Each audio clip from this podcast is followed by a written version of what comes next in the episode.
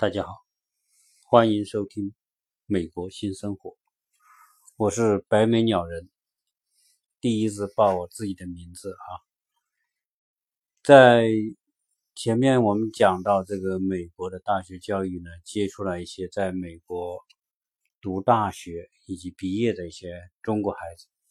那么在这些孩子呃沟通当中呢，我们也想了解他们对自己的未来有什么规划。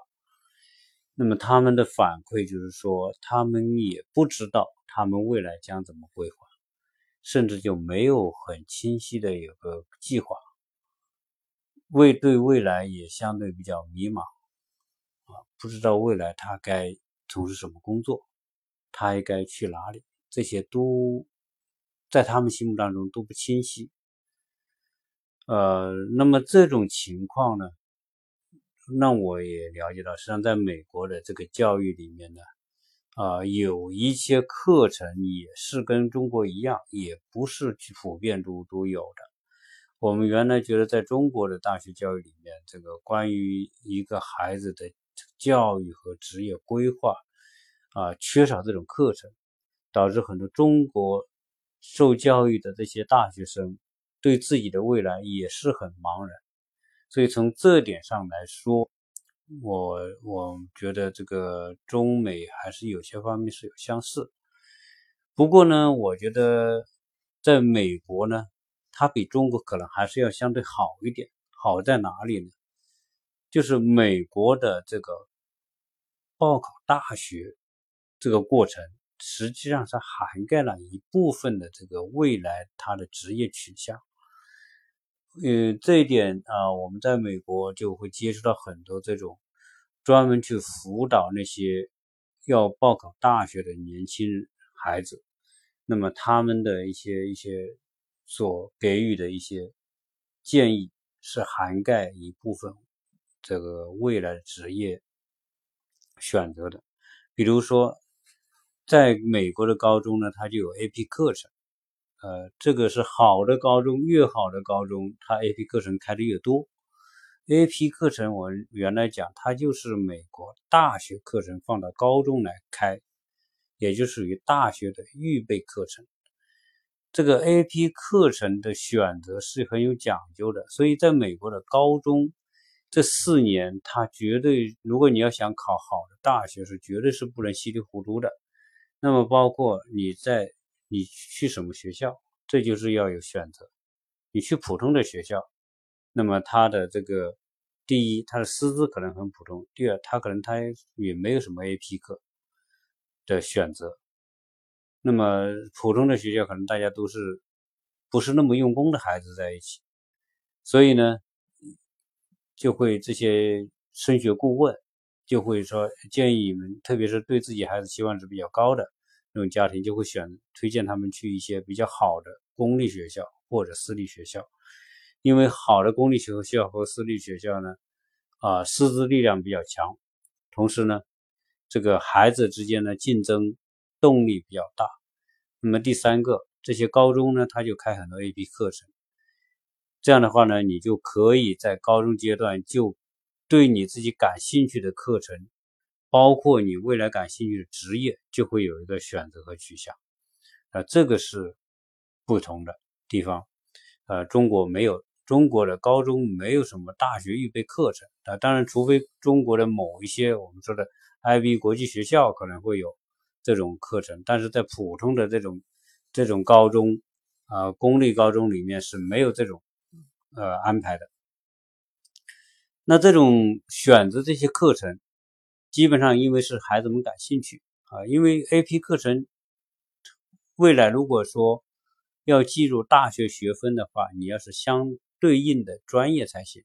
那比如说一个孩子他喜欢生物，那未来他想学生物，那么这样一来呢，这个他在高中选的 AP 课程就尽量都是跟生物相关的啊。这样的话，你在未来大学你读这个专业，你你高中所获得的学分就能够成为未来你大学毕业的学分的内容，所以这就是它的统一性。所以在这样一来呢，就是你在啊高中的课程选择上，那么就跟自己的未来的兴趣是有挂钩的，职业的兴趣有挂钩。那么你读大学的时候，你就，呃，你就可以啊，在在这种高中就提前学了一部分的大学课程，对吧？而且这些都是他们感兴趣的。这就是说，在美国，呃，因为升学顾问，呃，包括大学，呃，这种这种课程的设置，哎，它跟中国的不同。那么这样一来呢，它就有一些，包括这样一来，包括他们在高中之间的这阅读的读物，是吧？你阅读的书籍就跟这些 A P 课程有关系，这样对他的基知识结构啊也会有影响。那这些综合在一起来说，那么是有一种导向的。啊，但是这个仅仅是为了这个考取大学和为了这个大学的学分来做安排。但是呢，呃，大学毕业之后如何进行职业规划，这实际上是另外一个话题。那么这个话题呢，呃，是是今天我想讲的内容。那么我们分两块来讲啊，一块呢就是在国内，我我们全讲我们在国内做企业的时候呢，因为招聘、培训啊，我自己。亲自参加招聘，也去给这些年轻的这个入职的人做培训。在这个过程当中，我们普遍的都意识到这些孩子们的这种迷茫和盲目。那么，这种不知道他要什么，他在大学毕业的时候没有很清晰的方向，所以我们可以看到很多的孩子去人才市场。或者是在网上找工作，他都是比较盲目的，呃，因为这个跟我们国内的教育有有比较大的关系，因为我们国内的教育呢，呃，在激发孩子自我专业选择上，实际上是这方面做的不够的，所以很多孩子读大学选什么专业，都自己稀里糊涂就选了这个专业，而不像美国，他在高中期间他就有这种升学顾问的这种影响。结结合他自己的兴趣，包括 A P 课程的选择，就是兴趣再加这个专业，那么他就会有些课程是就是学他自己想学的。但在中国大学里面，呃，往往不一定他所选的专业是他自己喜欢的专业。那么有可能说啊，加上中这个中国的大学呢，它比较容易混，那么混个毕业比较容易，所以毕业之后这个时候。啊，什么是他这特别想要做的事情？他可能自己心目当中也不清楚，因此就会出现说，在在这个人才市场，那么什么工资高做什么，哪个单位给的工资高就去去哪个单位，啊，就是说他他没有意识到他大学毕业之后所做的这份工作啊，对他人生的。重要的意义和影响，在我们自己年轻的时候也遇到同样的问题啊。正因为遇到同样的问题，所以我特别想把这个问题呢来来跟这些年轻人做分享，或者跟我们的这些父母做分享。我们自己当初考大学，专业选择上就是凭感觉，凭这个同学的推荐。那么可能就选了某些专业，读完这些专业之后，后来找工作也不知道说，哦，我如何利用这个专业，如何去去寻找自己想要的工作，以及更重要的就是我没有一个长远的目标规划，不知道说我真正的兴趣在哪里，我应该做哪些，我的知识的结构的长处在哪里。我的兴趣、我的知识结构长处和未来的职业方向如何去对等？我们当时是没有任何这种概念，所以也是拿着人这个资料、这个简历在人才市场上瞎碰，碰到什么单位要自己，可能就是自己自己就去了。特别是当自己在那种环境不是很好的情况之下，有一个工作做就不错了，还管他是自己喜欢或不喜欢的呢？所以这种盲目性啊，就是就是。真的就像无头苍蝇似的，在人才市场这种这种找工作啊，这是我们早年的这种状态。那时候还没有互联网，没有上招聘，这些都没有，就是在这个人才集市上去找工作。那么做到什么工作算什么工作，呃，这么回头现在回头看来，实际上那是一种很很盲目和很浪费的，因为毕业你入的这个行对你的影响啊特别重要。那么今天来说，呃，我们现在这些年轻人出来找工作，仍然存在我们这几十年前这种状况，我觉得是非常可惜的。那么现在的谈谈就是说，对于大学生毕业年轻人啊，要不要进行职业的规划，以及如何来做职业规划，以及为了进行这种职业规划，他首先需要具备什么样的一种心态素质？啊，这个是一整关于职业规划，实际上它是一整套的东西。就是首先你具备，你要具备某一种心理素质，你要对对未来的人生道路、职业道路有个很全面的预知。所谓预知，就是说你会知道你会遇到什么问题，啊，你会遇到什么障碍。面对这些问题和障碍，你应该用什么样的心态，具具备什么样的心态？如果你不具备这种心态，这些障碍、那些困难，可能都会变成阻挡你前进或者让你跌倒的这种这种原因。好，那么我们来谈谈这个这个规划啊，这个大学毕业之后，在这一点上来说，让中国大学和生和美国大学生是有相同之处。那么首先说。在大学之间，你选什么专业，这个很重要，最好是能够选我们自己感兴趣的专业。啊，这不要说呃被迫去学某一个东西。如果一个学生处于被迫去学一个东西的状态，他不可能真正学得好。你兴趣是会产生无穷的动力，而且会会让自己啊。身心投入进去，所以呢，选择一个自己感兴趣的这个专业方向特别的关键。那么，在有这种专业方向选择之后，这个时候你在大学期间，你就会很好的去研读这些专业的知识，累积这些知识，让自己在知识结构层面具备某一种背知识背景啊。因为实际上，大学教育它不能解决人职业知识的全部问题，但是最少它可以累积一个人的一种知识的这种基础。当具备这种基础的时候，就是他未来进入这个行业一个很重要的这个这个能力。所以，做做完这个之后呢，就是学好这些专业，学好这些专业之后。那么他要做的事情就是什么？就是说，我知道我大学毕业之后，我要走的这种过程，就是像像这个人要上一个台阶，从一个低处往往一个高处走，他通过一些台阶来达到这个高度。问题是哪一个哪条路，哪些台阶是让他通向他要达到目标的那个方向？啊，这个里面就会出现说很多的这种啊职业上。工作过程中遇到的很多问题，那比如说，你首先你要选择，你大学毕业了，你有比较好的专业知识的这种背景，大学毕业去找工作了，但是这个知识不足以成为你找到好工作一个最重要的前提。当然，你说在美国有些特别好的大学，我我现在讲的这个事情哈，都不是说啊针对那些呃。读特别好的大学的这种年轻人的情况，为什么？因为你说美国的常青藤或者美国的前五十名的那些大学大学毕业生，有些专业也特别棒的那些，那你说找工作还成问题吗？肯定不成问题。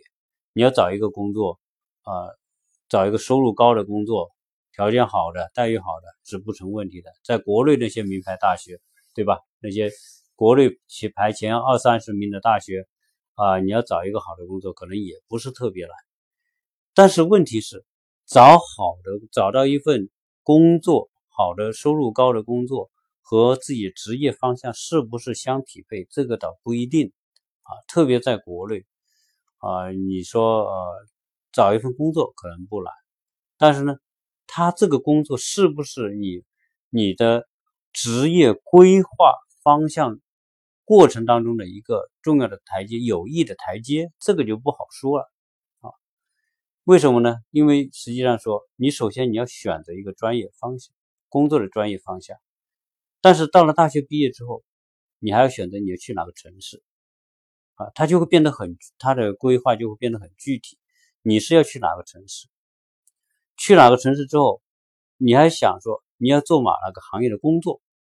你要去考虑，你不能像我们三十年之前那样说，找到什么工作算什么工作啊？那个是没有规划的状态，那是摸着摸着石头过河的状态。但是我今天讲的职业规划，就是要很清晰的知道你未来的方向在哪。这个时候，你选你选择什么样的行业，你想做哪个行业的工作，这是很具体的。那么你如果选定某个行业，你就要去选择处于这个行业的某些公司，哪些公司是对你特别有帮助的？当然，比如现在做 IT 的，当然大家都喜欢去 A B B A T 是吧？在美国，大家喜欢去那些什么硅谷的那些大公司，那你得去去啊，去找到这些公司。那很多时候会说，我我如果能够进入这些公司，首先我想进那个门槛。那有人说：“哎呀，如果他给我的这个这个岗位不我不喜欢，那我也不去；或者他给我的这个待遇不够我理想，我也不去。”你看，这就是一个问题。如果你很清晰的知道你要去的是某个行业，同时你也知道哪几个公司是你特别想进的，那么你要做的就是进这几个公司。而这个过程当中，就会实际上一旦你想进这个公司，从某个角度来说，就是。要将你的人力资源去跟你想选择的岗位进行一种交易，实际上就是说你你是在做交易，做交易就在工在职业选择过程当中，你需要一种懂得交易的基本原则啊，这是年轻人基本上会不清晰的一个地方。这个基本原则是什么呢？就是说，首先会说我想做这个工作，我想得到某个待遇。我想去获得某些条件，对吧？这是应聘者常会考虑的问题。但是呢，聘用单位考虑的是什么问题呢？他会考虑的是，首先我选的这个人，他有没有一个好的知识背景？他有没有一种好的品德？他有没有好的个人素质？他愿不愿意去在这个过程当中先付出他的这种努力？展现他的才华，对吧？你看，一个把想把自己的人力资源跟岗位做交换的时候，这个时候我们往往站在自己的角度，特别年轻人很容易在现在在国内，呃这种环境之下，大家都盲目攀比的情况之下，很容易就滑到说直接去比工资、比待遇。比福利这种这种这个这个这个目标上去，如果你去找一个工作，你把这几个东西作为你要参考的目标，那你基本上你就迷失了你的方向。为什么呢？因为你在这个过程当中，你应作为一个应聘者，如果是受过很好的职业规划教育的人，那他就不会这么想。他首先是说，这个我想进这个单位，那么我就会考虑这个单位需要什么样的人。在这个单位的人有具有什么样的表现才能得到上司的认可，而不是说先去谈要求的条件和待遇。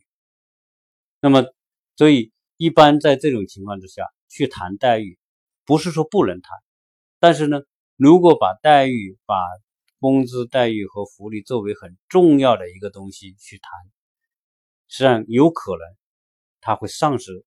进入这个公司的机会，因为很多公司，你像淘当时的这个阿里巴巴，很多很多人从别的岗位进入进入到阿里巴巴的时候，马云就是说，你你来这里可以，我欢迎你，但是前提是你的工资会比你原来单位低一半，你去不去？你来不来？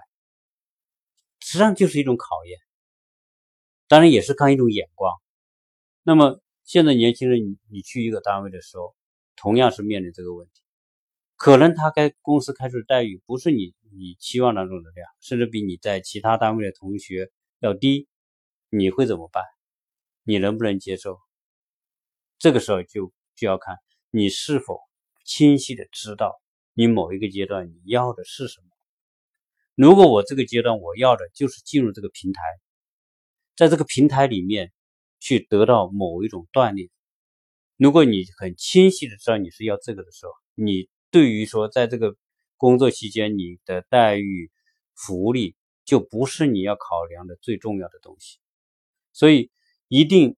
就是职业规划里面受过很好职业规划教育的人，他就具备这种能力。他知道他要的真正的最有价值的东西是什么，而那些无足轻重的东西根本不应该成为干扰他选择某个职业的这个这个因素。所以，那么如果你能够进入这个你你心目当中理想的单位，接下来。你要做的就是什么？就是展现你的人品，而不是你的第一展现的是你的人品，而不是你的这个才华啊？为什么呢？因为刚刚毕业的人，你说要有多大的才华，在单位里面去担当什么栋梁之才，这个是不太可能的。那么这个时候，你必须展现你的人品，你的嗯品德素质。所以，原来我们在国内受教育的时候，一直讲德育，讲这个品德、思想品德，好像这个东西是特别空虚的一个东西，特别无聊啊！谈谈思想品德，特别是上思想品德课，都是一种很无聊的课。原来我们都有这样一种感觉。那么，事实上，当我们经历这么多年的这个职业，看这么多这个。呃，自己在管理公司这么多年，实际上发现思想品德真不是一个空的、虚的、说大话、说空话的东西。为什么？当你进入这个行业、一个公司的时候，你首先你你肯定是当别人助手嘛，打打做初级的工作，做别人可能就是那些你你你的你的上司，那么安排你做的一些。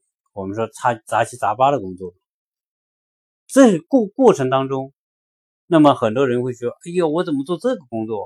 我我是什么什么大学毕业的？你应该给我安排去做什么什么工作才对啊？怎么给我安排做这些无聊的事情呢？”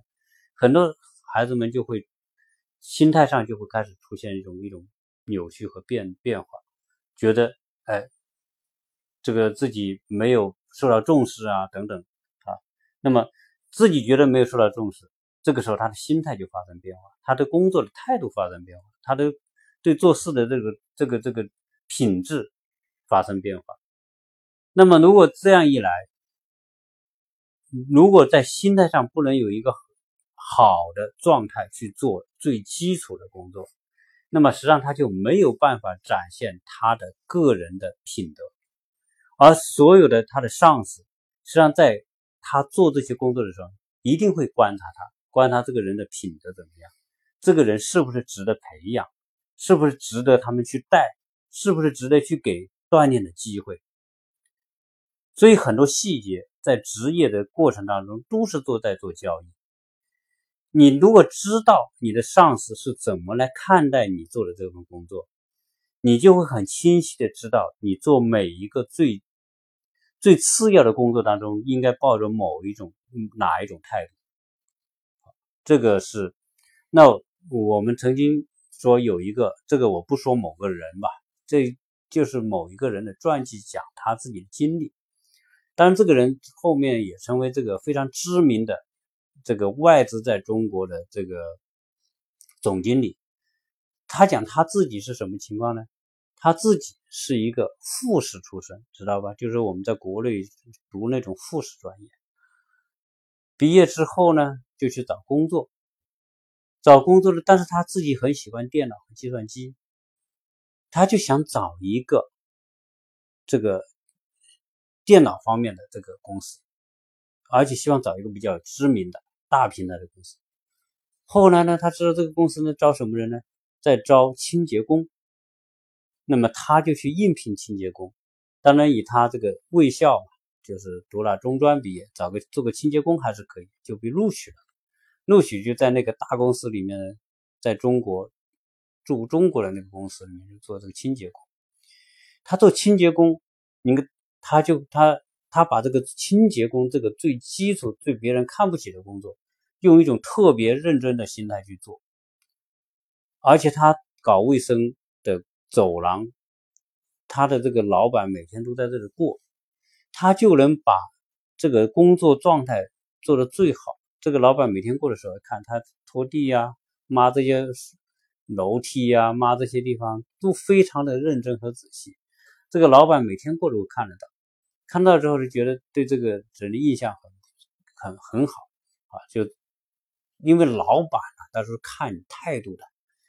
我们年轻人一定要知道，老板一定是先看你态度，你态度不好，是一切都不用谈。啊，那么看这个女孩不错，很认真。后来呢，他这个这个这个公司内部呢，就开放一些名额，说，哎，比如要做销售的。我们可以内部可以竞争，这个时候他就去竞争，竞争上岗。哎，他平时在搞卫生的时候呢，他业余时间就学这个公司的相关的专业知识，跟跟电脑相关的知识，所以他又有这种准备。那么内又内部竞争上岗的机会，他结果一考就考取了，就就就成绩比较好，那么就进入这个销售行业。进入销售行业之后呢，那么他。非常的努力，因为他知道他要什么，他非常的努力，非常勤奋，在跑腿做销售啊这些工作中做的都非常勤奋。那么也有慢慢的也有业绩，到后来就担任了这个部门的经理。再往后走，那么再往后，那他的业绩由于他的团队业绩越来越好，那么最后呢，他又再往上竞争上岗。那么最后呢，他在成为这个。部门的主要领导人的时候，这个老板，呃，发现哦，这个人特别值得用。为什么？因为这个当初在做清洁工的时候，他的这种态度就完全不同啊，可见这个人的潜力是很大的。那么最后，这个人他在这个公司，在美国的一个软件公司驻中国的这个中国公司的总经理啊。后来，当然他也是在这个业内也有很大的名气。就说这个故事说什么？就是说，实际上，如果我们嗯知道你要做什么，实际上你会可以很清晰的一步一步去达成你所要的那个位置和方向。啊，这个从某个角度，它就是一种对职业的一种一种导向和规划。那么，在达成这个，就是实际上规划很容易，你选个目标很容易。如何从你现在的起点去达到你那个目标，这个过程是最不容易的啊。那么实际上现在的这个大学生的教育当中最缺的一个就是如何在他走出大学校门那一刻，去和他的这个目标之间如何找到这个通路，达成这个桥梁，这个是难的。而这个过程当中最关键的就是他知道。每一个他应该把这个职业方过程划划分出很多不同的阶段，每一个阶段他要的是什么？他应该用什么样的态度、心态去做？这个是这个是最关键的啊！所以讲到这个职业选择和未来的职业如何去达成自己目标，呃，我大概呢就谈到这些问题。那么，在美国，事实上，在美国这边读大学的这些孩子也面临同样的问题啊。你看，如果实际上很多人想留在美国工作，在美国工作，你首先要有身份。如果你有身份了，在美国工作，如果你这个，那这个时候，美国跟中国就不一样了。你看，你是什么行业？如果你是搞 IT 的，做软件的。你学的知你的嗯本领又又不错，那你去硅谷，可能你的你会有很好的这种待遇，对吧？你会进很好的公司。但是假如你不是学这个的呢？你学的是其他的普通的这个职业，可能就是这些你是普通的岗位呢。那么这个时候如何去做规划啊？要也要很清晰。如果你不清晰的话，也是你你也很也会很迷茫啊，不知道你自己的未来方向在哪里啊。所以，在讲到这个今天啊，在聊这个职业教育，以及说在毕业之后如何去走走向自己的这个目标方向，那么跟大家聊聊一聊我自己这些年对这个问题的思考。以及在工作当中遇到的问题啊，因为我们说我们特别讨厌，比如招人的时候，我们特别讨厌一来就谈谈待遇的人啊，一来谈待遇的人，这种人肯定是不行的啊。首先，他的目标是是是不健康的，心态是不健康的，这种人是不能用的啊。那么，只有那种说很清楚的知道，我现在来找一份工作是要什么呢？是。你你给我机会，让我展现我的能力，展现我的人品。你只要给我这个机会，我就非常的感激了。这种心态才是正确的。所以，实际上你说为什么说我们说在特别在国内，很多人说如何去创业去创业？对，创业是一个方向，但是创业者百分之九十九都是失败的。而如果有一个很好的职业的规划，你借助。你进入公司的那些平台，你要达成事业目标，啊，相对比较安全的达成事业目标，实际上是比自己创业的成功概率更大。为什么这么讲呢？你看，在很多的公司，在国内，很多的老板从二十年前、三十年前创业到现在，已经二三十年了。实际上，很多老板都要退休了。老板需要去退休，他都要找。顶替接班的人，而并不是每个公司的老板都能够找到自己的儿女来接班。很多的公司真的这些老板希望找到他员工当中优秀的人来接班。而这个如果懂得现在这种状况的话，很多年轻人在一个公司里面，只要勤勤恳恳的、努力的，按照一专业的职业规划的这种。步骤去做，实际上十年到十五年是可以借助很多的平台获得机会的啊。为什么讲？因为很多的老板到了一定年都希望找一个接盘的，都希望从自己的员工里面找。这个时候，谁是最可能的人选呢？就是那种心态很好，懂得先付出再讲回报。而不是先回报再付出，同时懂得懂得如何去做老板的助手和帮手，如何用老板的心态去做一个普通员工的工作，这种人是最容易获得老板给予的机会的。老板实际上在很多时候都是在观察、在磨练、在锻炼一个员工。如果值得培养的员工，往往可能老板。给他的这种表面的这种待遇方式是最不公平的，可能做最多的事情、最难的事情，而待遇有可能不一定是最高的啊。但是这个过程，这个人要自己要他自己要很清楚的知道，他和他在老板心目当中如何去获得老板对他的信任，在未未来的职业道路上，没有信任就没有机会，而信任。的前提就是你要把老板的给你的工作当做自己的事业来努力来付出，这才是一个年轻人通过平台那么获得机会，最后获得成功。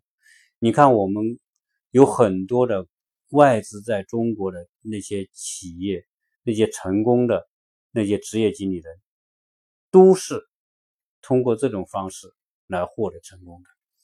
那么这一期跟大家这么闲聊，希望能够啊对大家有所帮助，特别是对孩子正在这个毕业，那么正在寻求工作，或者说啊你本身就是在这边受教育，或者在国内受教育，未来要要对自己进行规划的年轻人，那么提出的。作为我们一些过来人的一些思路和理解啊，希望大家呃有有所启发和借鉴，谢谢大家。